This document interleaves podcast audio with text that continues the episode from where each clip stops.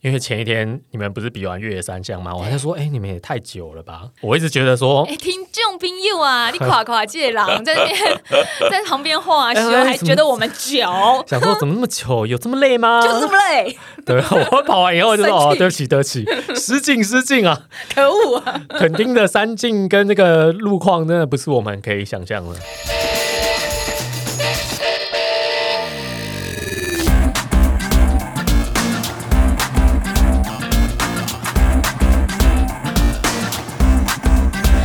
到这集运动人的 Pancake，我是 Windy，我是老吴恭喜老吴。嘿、你已经成为了真正的越野跑者，而且是亚锦赛的越野完赛选手啊！我现在今天开始我也是越野咖、欸，你也是越野咖了，对啊，恭喜 Wendy，呀你现在就是世锦赛的选手的不一样，你可以出国比赛啊！耶好开心哦！在这边跟大家报告一下，二零二三年的 Estera 亚太锦标赛呢，是在上个月的十五号，嗯正式的落幕了。那这场比赛，我跟老吴各有不同的斩获。对我去参加了越野跑的比赛，Wendy 去参加了越野三项的比赛。对，老吴，你这这场虽然其实老吴也有爬山，那跑步当然也深耕多年。其实我们之前在节目当中都有跟大家分享嘛。可是说实在话，正式的越野比赛这是你的第一场，对啊，这是我的第一场，为什么我觉得很可怕。可是其实你之前也有去跑山呐、对啊，我有去练习啊，但不是不是，我说在还没有报比赛之前，平常休闲的时候，你也会跑跑山，不是吗？我们我们会跑山路，但是都是柏油路。啊，你说像等于就说我们去练爬坡对对对，我们去我们去石巅峰那个我用走的，嗯当我们真的跑起来的，我们去跑山路，当然也都是跑马路。嗯，对，那越野的跑法就完全的不一样，而且有的地方你根本就没办法跑啊。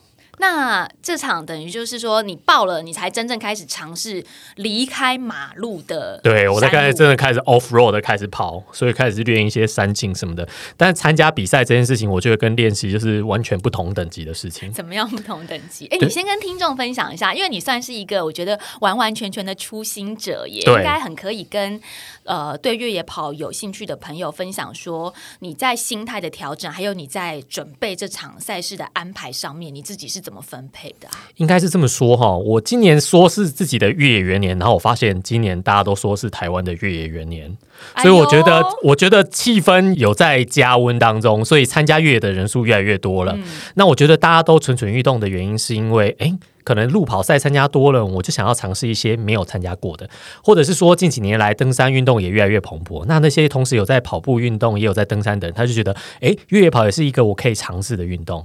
那我大概也是这个心态开始的。但是我一开始觉得很排斥越野跑，是因为我觉得太危险，很容易受伤。嗯，然后果不其然，我第一次去出去练习的时候就受伤了，就扭到脚了。土城的山路，对不对？对，那本来是我要去参加的一场比赛，然后我去赛前做一个预习，结果第一次去就就扭到脚。好，你扭到脚那个路段大概是什么样的路段？你有印象吗？我我哎、其实是在一个下坡的路段，然后我就觉得我应该要跑起来，嗯，但其实那一条路真的很难跑起来，就是你用快走的也许还容易应付那个地形，可是跑起来。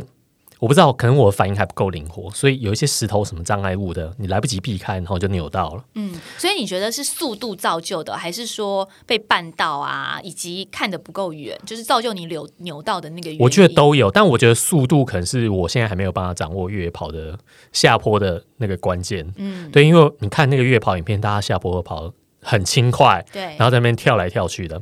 但是发现，就是你要叫你的身体这么做的时候，它并没有那么的听话。你脑袋里知道，可是我脑袋里知道对，那其实是做不到，好吗？身体很诚实啊。对，那个路况的复杂，并不是可以让你很快的反应可以这么做，或者是我基本上没有练习过做这种事情，所以对我来说这件事情其实有点难度。嗯，所以我就在那个当下，因为其实我真的很想要跑起来，所以我真的是太过于自满，或是太想要尝试那种感觉，然后就扭到了。我觉得其实也有可能是因为你的视线看来还不够远，因为毕竟刚开始尝试对，也有可能。就你没有去预判未来几步的重心要怎么样。因为其实如果真的要跑起来的话，你的判断要非常的快，嗯，对啊，所以你判断踩点的速度也要很快。那已经不是用想的，那应该是要用要训练你的反射动作出来。我觉得反射是一个想也要，其嗯实跑越野或者是骑越野车，脑袋真的都没有办法放空。我觉得另外一个就是我一起跑的队友实在太快，你就想要追上他，有压力，对不对？对，我们就跟我们那个教练 Max 一起跑，然后他就他就跑走，你就想要追上他，然后就哦，早知道就不要追了。不行啦，越野跑真的要照自己的速度，对，硬追很容易受伤。所以这次比赛的时候，我就后来有终于领悟了这件事情。嗯，因为起跑的时候大家都往前冲，就前面我就觉得哎，怎么跑不太起来，然后就发现哦，其实是个缓上坡。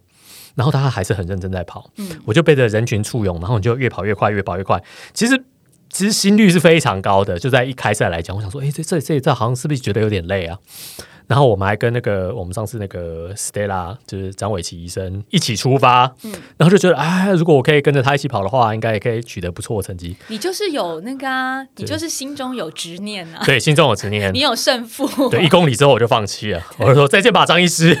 看着他的背影离去，然后突然觉得，啊，我应该一开始就这么做的。对啊，因为当你心中有输赢、有速度、有执念的时候，你就没有办法专注在你真正必须要专注的脚下的。对，可是我觉得越野赛就是跟公路赛很不一样，就是你其实并没有办法去配速。嗯，譬如说我们去跑半马、全马，我们都可以根据我们的跑步练习的实力，然后我们来做一个平均的配速。我要跑多快，我心里有一个底。我很喜欢做这种规划，可是越野赛完全没办法。我觉得越野赛哦，它在配速这件事情上面，我想要引用之前阿丹跟一五一他们来我们节目里面曾经讲过越野车的那一段。你记不记得阿丹跟我们讲说，保持移动？嗯，其实我觉得在越野当中，你真的是上坡很累。但是你就是保持移动，以你就是可以负荷状态之下去移动。但是去想配速这件事情，也许未来当我们更强的时候，可以，或是那个路路段我们很熟的时候，对我觉得，除非你经常性的去跑那个路段，不然你大概没有办法有个底，说这一段到底要跑多快。对对，真的就是用体感去跑。所以我后来的确就是用一个。我觉得比较不会传的体感去跑，就这样。对啊，所以你，我觉得你这样已经算是在这场比赛当中有抓到了越野的一些要点了。对对对，而且我后来就直接放弃，看到上坡我就用走的。而且坡度超过某个程度，我都用走的。老实说，有一件事情你很棒，是虽然你第一次跑土城那个路段的时候就扭伤脚，可你并没有因此而退却耶。你还是有继续在这个探索跟准备越野的赛事以及越野跑的领域啊！你知道我们在两个礼拜就那个 The North Face 五十公里，哎，不一定。我跟你讲，因为越野车界有很多人一摔，他就觉得说，哦，不要不要不要，那我不要玩了，我不要我不要玩。也有可能是因为我那双鞋真的才穿第一次啊。我装备都第一次使用，我真的还想要再跑一下，确认一下是不是每一次都会扭的这么惨？那我真的不适合呢。装备的那个价价值还没有应用到可以回本的程度，而且比赛都爆了，花了很多钱，好不好？我已经牺牲了一场比赛，因为受伤没有办法去比了。嗯，对，所以我觉得这我也是有一点执念。那你觉得赛道怎么样？肯定的赛道哦，因为前一天你们不是比完越野三项吗？我还在说，哎，你们也太久了吧？就我一直觉得说，哎，听众朋友啊，你夸夸借狼在那边 在旁边画时还觉得我们久，想说怎么那么久？有这么累吗？就这么累？对，我跑完以后就说哦，对不起，对不起，失敬失敬啊！可恶啊！肯定的山径跟那个路况真的不是我们可以想象的。我们前一天一直讲，你看，我就说运动这件事情，有时候你自己要投身其中，你在旁边看就觉得有这么累吗？有这么难吗？不过就是一些山路啊。我们前面在那边讲，你还骑脚踏车呢，还骑。这么久，可恶哎！我后来就发现有一些路段，就是 这个骑脚踏车真的骑不起来啊。譬如说，我印象最深刻就是那个河床的路段，大大小小的鹅卵石，我要跑起来都觉得有点吃力了。那如果脚踏车在那边颠来颠去，如果石头再大一点的话，我要。维持那个路径的一直线，那就很困难。所以你在那那一刻有对我们心中油然而生一片尊敬，是吗？有有有，我非非常尊敬。但是我觉得景色很棒，因为有太多不同种类的路在垦丁的赛道上。对，比如说我们有在林间的啊，有在河床上的，嗯，然后我们有爬到门马罗大草原上的，所以呢，在棱线上的一个大草原视野非常的广阔。嗯，所以我觉得各种赛道的风景都有，所以这个赛道其实蛮。蛮有趣，而且又有很多变的地形，我觉得非常的有挑战性。在这个越野的赛道上面，你会完全对垦丁有不一样的想法跟感受，因为我们平常到垦丁可能都是海，对，那或者是其实对垦丁垦丁的山，我们其实很陌生，很陌生。我们最多就是去垦丁国家公园的那个景观区去看一下，嗯，或者设顶公园看一圈，但是没有看到。这么多变的地形。对，所以老吴的感觉跟在前一年我去参加撒野的时候，就是我第一次去垦丁参加越野赛，我的感觉也是这样，就是哇，我不知道原来垦丁是长这个样子的哦。对啊，原来有这个河床，然后大尖山里面是这样，什么大山、母山，听都没听过。对啊，听都没听过、啊。罗真的有牛，你有看到吗？我没有看到、哎，我觉得还好还好没对，有。真的有牛，怎么会怎么会这么的多变跟这么丰富？嗯，所以那时候我也同样的感觉上面，我就想说，原来越野它其实因为平常我们是爬高山嘛，嗯那可能高山已经让我们觉得很惊讶一次，就是说啊，台湾原来这么美。嗯，那其实，在不一定很高海拔的地方、中低海拔，原来在 off road 的地方，我们也可以有那么多新的视野，或是真正认识我们的土地。嗯，所以我那那一年的想法还是跟你这次的想法差不多，就觉得哇，原来肯定还有这些地方而。且我觉得很棒的是，我觉得赛道其实规划的算蛮不错的，就是这几年一直有比赛，还还有很多越野跑者跟越野车的这个团体在那边经营这个赛道的整理，所以我觉得赛道其实都整理的还蛮不错的。就是如果真的有在那边办比赛、去参加过比赛的人，就觉得哦，就是。一些困难的地形，他也都会稍微整理一下，然后真的可以跑的地形也有，然后有一些让你抱怨到不要不要的，比如说终点前就来一个垂直往上爬的大山姆山，我就觉得嗯现在是要怎样？是要害我们每个人在这边抽筋一轮吗？你们只爬了大山母山，我们爬完大山母山之后，还爬了次次山、总之，我觉得它的赛道。蛮蛮虐人的，这次的赛道真的蛮虐人的，一方面是因为天气很热，非常热。呃，前一年垦丁的比赛赛事时间是三月，嗯那三月的时候多多少少都还是凉一点点啦，对。那到了四月的时候，真的就没有再客气的，没有再客气的。那天气热是一个，还有今年其实我觉得老吴刚刚有讲到一个重点，路况变好了。嗯因为 Estera 团队他们真的蛮用心的，在整个赛道的整理上面，还有标示，我觉得非常清楚。嗯我几乎完全不需要去看 GPS 轨迹，我只要跟着布条走，嗯真的都不太会有需要去呃停下来犹豫的地方。嗯这一点我觉得很不错，就是赛道整理的很好。那包括因为我前一年有比撒野，所以我知道有一些路线是重叠的，所以我知道有一些破碎的路段蛮危险的，嗯比如说边坡啊等等之类。其实那个时候我都是不太敢下，可是今年我在参加越野三项的时候，骑经过这些路段，就会发现说他们都把它补起来了，安全性增加，安全性就是用可通过性也增加。是，的，可骑性也也增高了。嗯然后包括门马罗下坡的地方，他们在拉赛道的时候也都挑了比较呃安全度比较高的这个风险比较低的路线。路线，对，嗯选线上面就是也让大家不会说哦，我一定要走很危险的路段。那甚至就是旁边的一些安全措施，我觉得也都做得好好贴心哦。很所以脚踏车就直接加六公里。对，因为这个赛道变容易了嘛，脚踏车里程数直接加六公里。刚刚我们讲了这么多，刚刚我讲了这么多，听众听起来可能以为说，哦，所以今年越野车是比较简单吗？没有，今年在赛前，所有人都说今年的越野车比较难，比较难，比较难，越野跑也比较难，比较难，比较难。但那个难呢、不是指技术，我们会就在越野的这个领域当中，有时候我们会讲技术路段，嗯比如说越野车，它是考验你的。体能路段还是技术路段？那像就是呃，我觉得今年来讲的话，技术路段相对的有技术门槛降低了。对，就是因为它都补好了嘛，哦，补好的地方你就不需要就是。不要什么高超的技巧，就是对对对，就稍微控车或者是基本技巧学好都可以过，但是呢，因为它多了六公里，整个体能的要求哦突然就变高。而且它多六公里之外，爬升也蛮高的。我们这次越野车路线是总长二十九，但后来大家的表其实都是骑到三十公里啦。哦，总长三十九，然后官方爬升大概是我忘记官方是八百多还是九百多，但我们每个人的表几乎都爬到一千以上，没关系，。都这样了。对然后你们想想看，越野车在林道里面爬海拔一千，真的其实不容易耶。对我一想到说有的路段只能一直推，我想说哦，好累啊。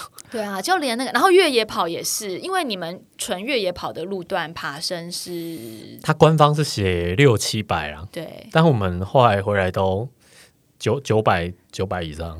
为什么大家？你知道我看我那个手表啊，手表有一个功能就是倒数，倒数多少里程数，倒数多少爬升。嗯，然后我就看到倒数的爬升终于到零了，我想说耶，我终于到山顶了。不能这样，拐个弯又发现还有上坡，我都还没有上大山母山呢。而且还不能骂朋友，如果跟朋友一起骑车，朋友跟你说拐个弯就到了，人家说你刚刚不是说拐个弯就到？对，现在是你的表骗你，太不准了，不是表骗我，因为表是按照官方的 GPS 算出来的。就是主办单位那个数据，就是你不知道该怎么说。而且我跟你讲，你说标是标的很清楚，没错。可是我觉得，就是方向的判断，你还是要靠自己。因为其实，在越野跑，我们有遇到很多跑者，他是。跑错路线的，我觉得应该是因为跟着前面的人，你眼睛可能看前面的人。对，第一个是你跟着前面的人，然后前面的人他不知道怎么判断，他就跑错了。那你如果只跟着前面的人，你没有去注意路标的话，你就会发现，哎，为什么要跑这边？嗯。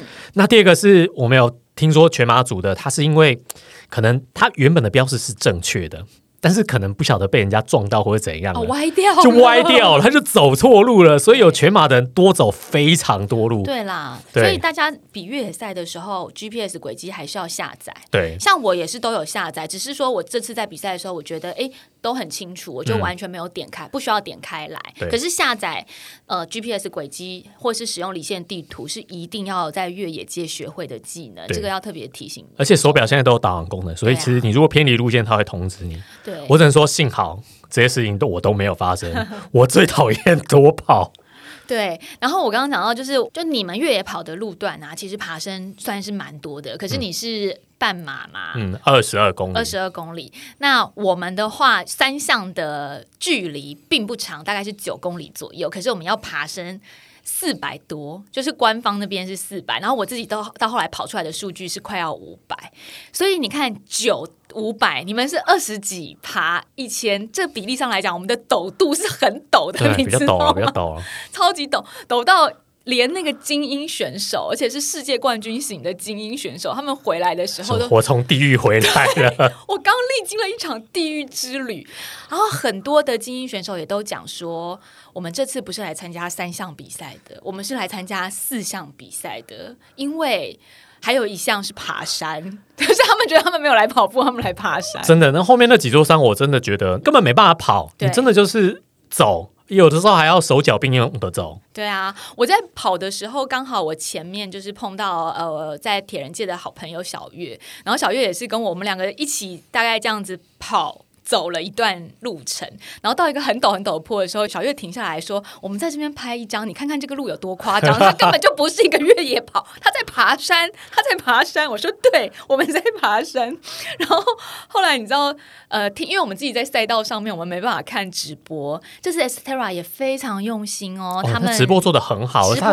拍了非常多的空拍机在拍赛道上的景色。对然后呃，直播团队相当庞大，就是捕捉不管精英选手的画面。或是整个垦丁这种赛道上面非常广袤的感觉，我觉得都拿捏的很好。那因为他们有做直播，所以有那个比赛奖评嘛，我们就说在直播上面看到连精英选手都用走的，他们就知道这个路线真的很难。对，然后精英精英选手用走的的时候，那个那个直播的奖评还讲说啊，这个路段用走，good choice，good choice，good choice 是奖评的奖评的口头禅。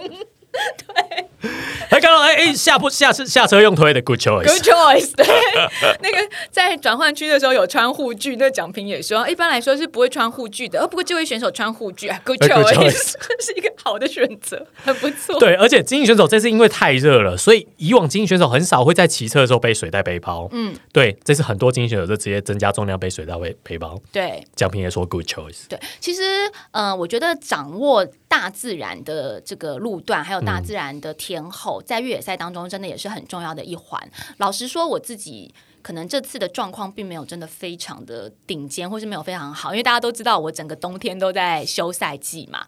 那所以这是我休赛完之后的第一场赛事。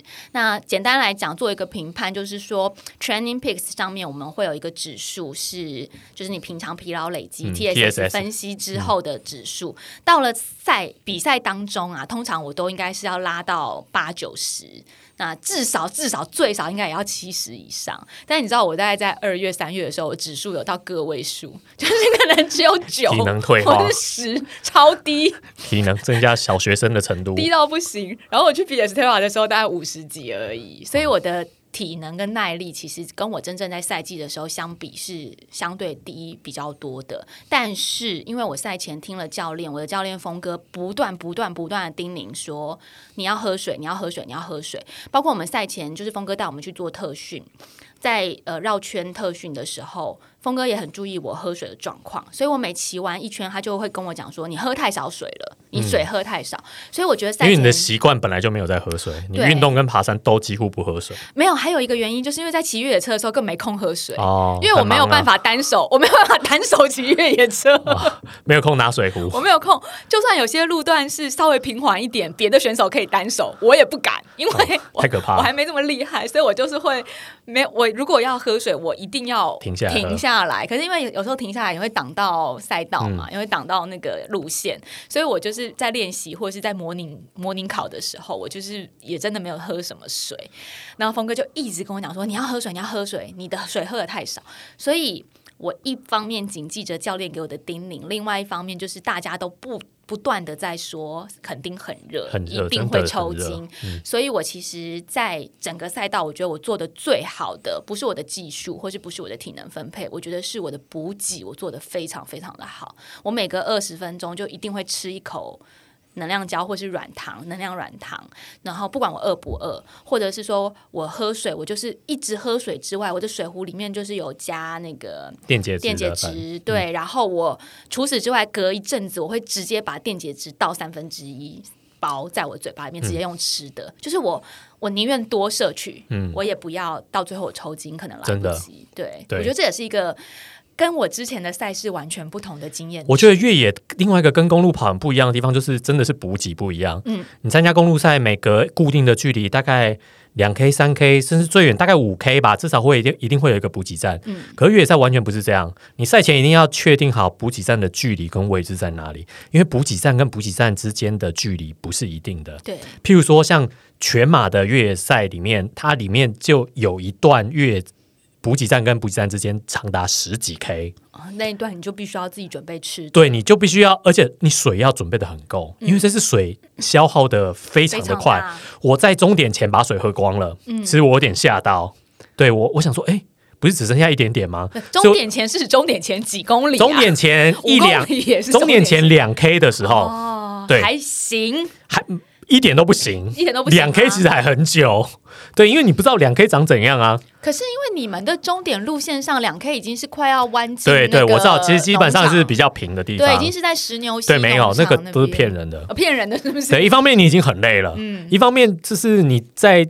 那个地形图上看到都是下坡，它也不完全都是下坡，对，这总是会有一些上上下下。哦，讲到这个，你在地图上面看起来是下坡，但实际不是下坡这件事情，我必须要告诉大家，我们呃，因为。我跟我们一起下去比赛的，就是还有另外两个比较要好的朋友，一个是我们节目当中有访问过的肯尼，嗯，那就是因为肯尼有参加过这个 Estera，然后有拿到世锦赛的名额去意大利，所以也激励了我们嘛。然后另外一个就是我们的好朋友 Richard，那我跟他们一起下去的时候，我们还有在看那个度，呃，我们一起南下的时候，我们就有在看路线图，跟大会非常贴心拍了一个主观视角的赛道全线预览，就是一个人骑了越野车。把赛道全部骑完，摄影镜头在正前方，也就是说，我们用这个人的角度，主观视角可以跑一遍。对对对，那因为我们那时候在看着这个赛道，对照着这个的等高线图，前面的时候，因为他骑完一个多小时嘛，所以那影片一一个多两个小时这样子。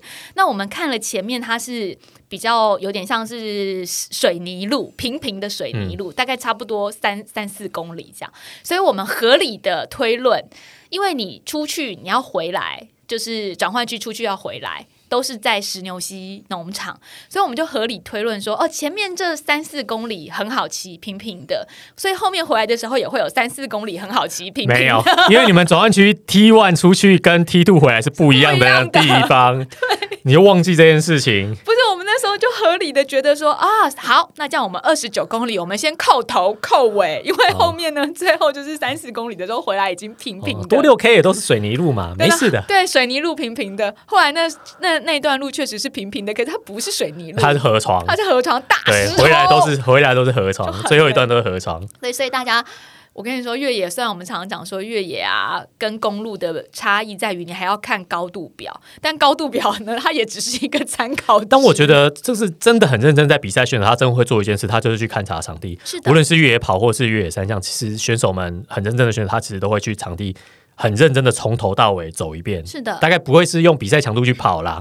对，那我觉得这件事情也很重要。对于一些越野的初心者，如果你想要好好的跑一场越野赛的话，我真心建议你，如果有拿到这个比赛正式的路线图的话，你可以去分段走一下也好，就至少你可以知道，哎，你将会遇到什么样的地形、什么样的气候，那你要准备什么样的装备跟。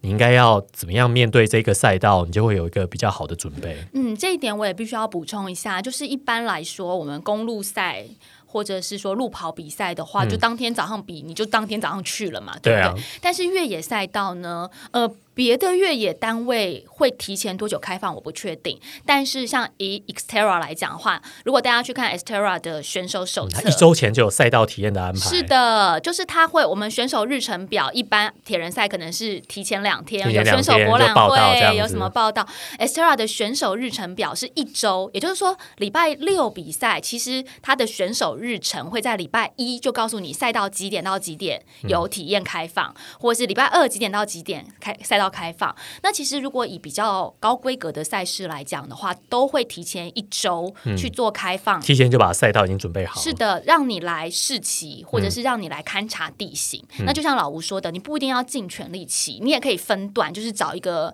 就是中间的撤退点，也许你分段去把赛道走一遍，就是看一下说大概选线啦，或者是路况怎么样。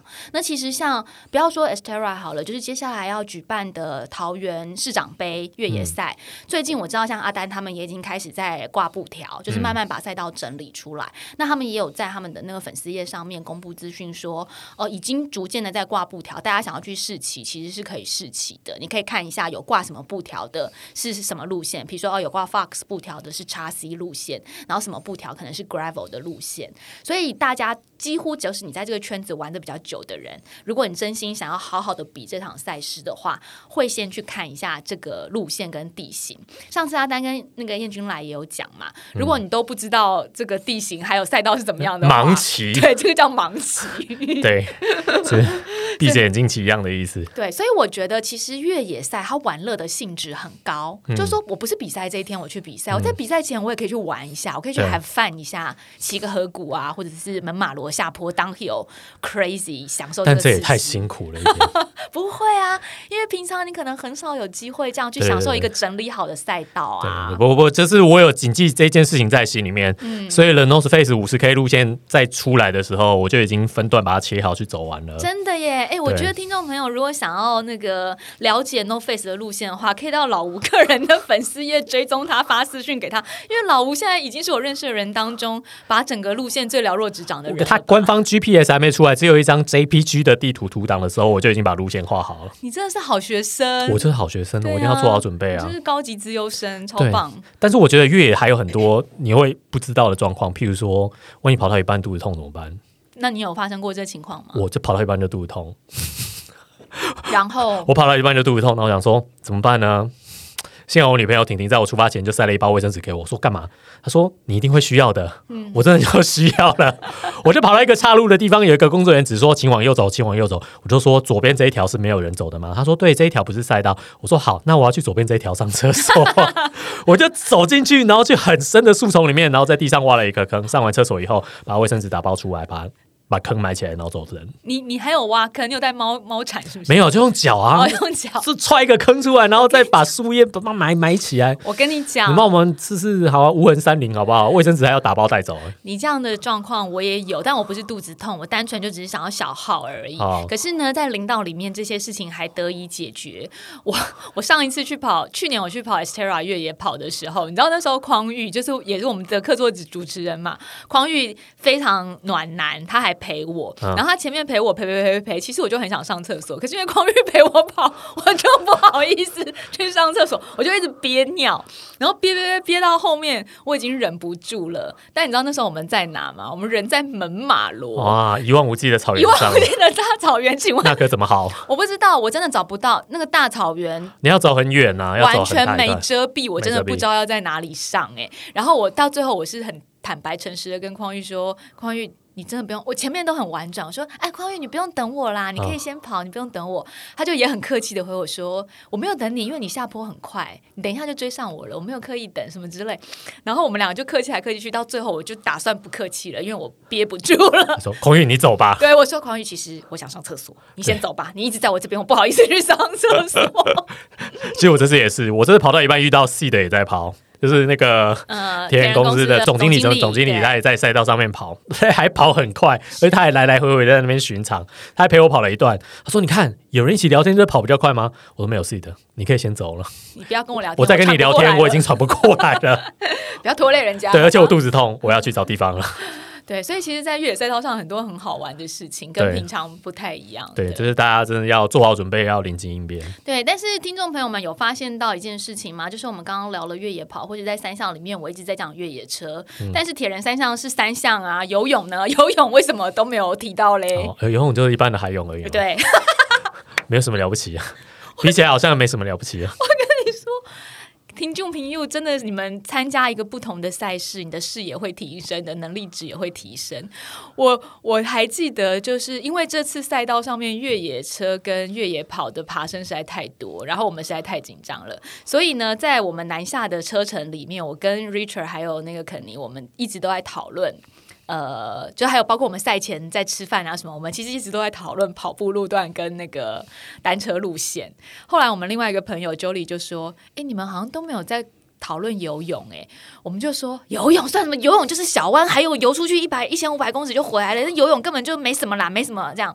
可是大家听众朋友应该都知道，游泳之前对我来讲曾几何时，一直是你的罩门。对，就是我每次要比铁人三项，我最担心的就是游泳，都担心说啊会不会被关门，或者是海泳会不会有流，海泳我会不会就是浮不起来，或者是我浪换气的时候会不会吃到海水等等之类的。我跟你讲，我这次真的完全没有在担心海泳的，而且 Estera 它的那个海泳穿防寒衣的的，就是温度设定其实。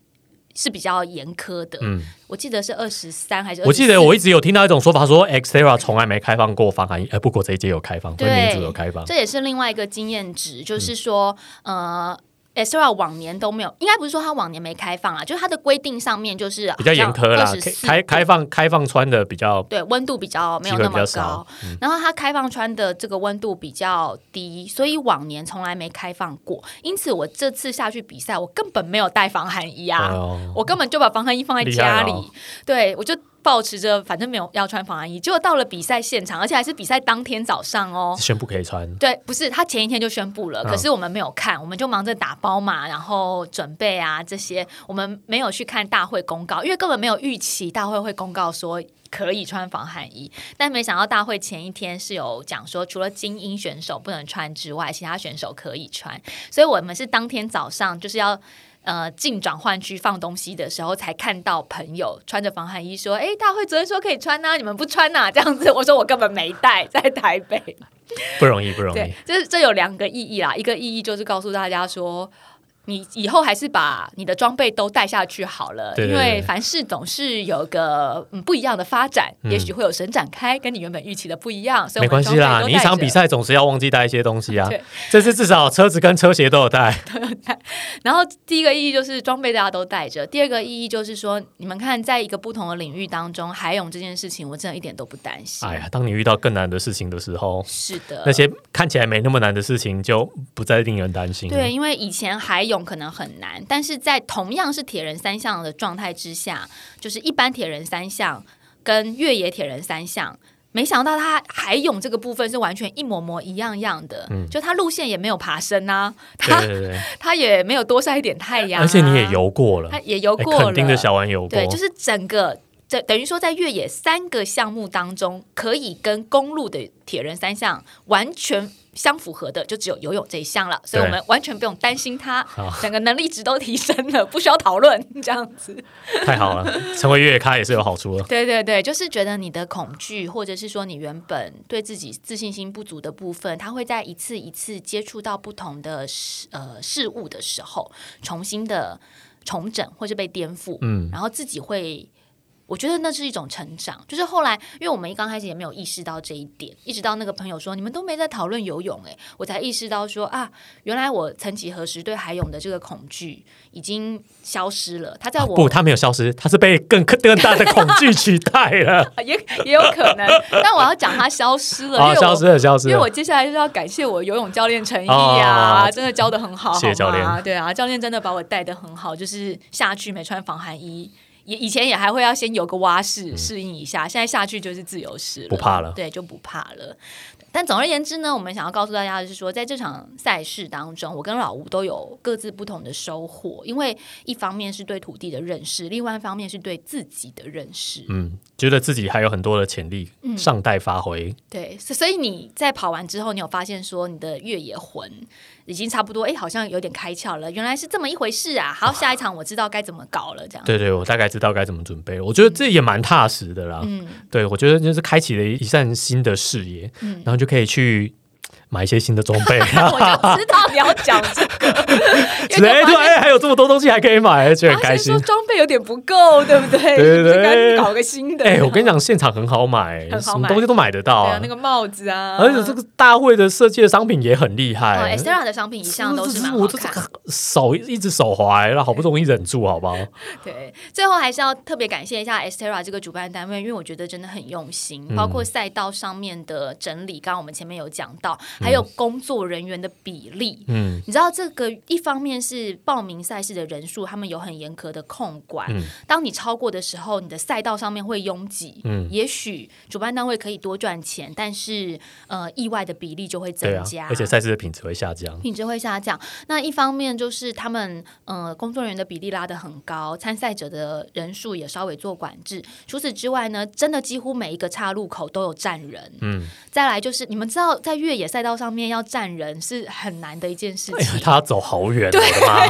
我都我其实蛮好奇的，我都想说哪一个志工站哪一个位置是抽签决定吗？对，我觉得蛮厉害，而且我看到，哎、他们其实蛮厉害。那个越野的补给站啊，其实是有开四轮传动的 ATV 直接开上去补给对。不然我想说，这个赛道这样到底要怎么把这些东西运进去？背上去吗？对，请协请协作吗？也太累了吧通！常补给站都还是那个越野车，就是相对容易容易的抵达的。地方了，对对，，可是有很多真的志工站的地方，或者是摄影师他真的就是走进去啊，那有什么办法？走超久的对，耶，走超久的，走超久。辛苦他们了。因为我有认识那个 Estera 主办单位的人嘛，有认识刘飞，就是刘飞私底下聊天的时候也有聊一下，就说他们在看赛道，或者是说他们去做巡视的时候，真的都是每一次都要走好远。对啊你，说公路赛道，主办单位要测量啊，就开车就骑摩托车，但是越野赛就是每一个越野赛的主办单位，你都要实际走到这个山林里面去，一步一步的把它弄完，都不知道他们走了来回踏过几次。我觉得好辛这比赛真的好哦。我真的觉得好辛苦。然后我就想说，那个刚刚讲就是志工要站哪一个位置，是抽签还是说用体能分配？就是体能好的人，我就把你分配到 不，边疆。我觉得是抽签的，抽签。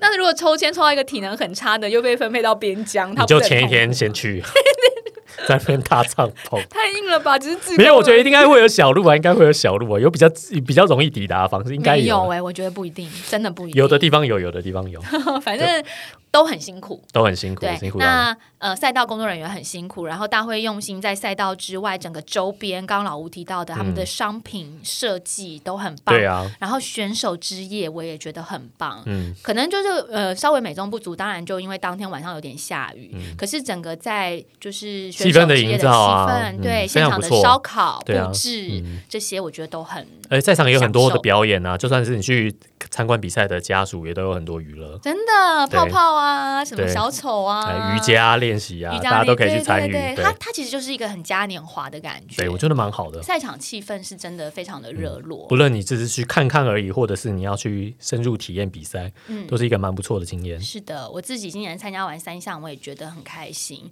那就如同我们节目一刚开始说的，我也很荣幸，就是刚好在我们录音的前两天收到了。呃 Estera 的官方确认信，因为我这次拿下了侥幸拿下了分组第四第四名，然后我们这一组取三个 slot，就是三个名额，可以去比意大利的世界锦标赛。那我们这一组的第一名他没有要去，所以我就呃侥幸的候补上了这个名额。也就是说，今年九月的时候我会前往意大利参加世界锦标赛。从现在，请请叫我世锦赛选手。好，请平安回来。我会哎，听说可以平安回来，因为台湾的赛道比较难。哦，希望啦，希望啦，希望。那我也希望到时候我可以带回来一些在国外比赛的视野，还有经验，以及不同规格的心得给大家。好了，到时候再来做一集特别分享给大家听。对啊，也恭喜老吴，希望接下来你的越野之路可以越发顺畅。好了。这个月能 No Face 五十 K，我们就加油啦！对，那个 No Face 五十 K 完之后，我们还会继续分享给大家，看老吴是否又有更 更上一层楼的心得。我已经把撤退路线都看好了，不要不要想这个，不要想这个。好啦，谢谢大家收听，希望你也可以踏出你恐惧的那一步，试试看一些新鲜的事情，也许对你的运动还有人生都会有不一样的增长和帮助哦。我们下回见，拜拜，拜拜。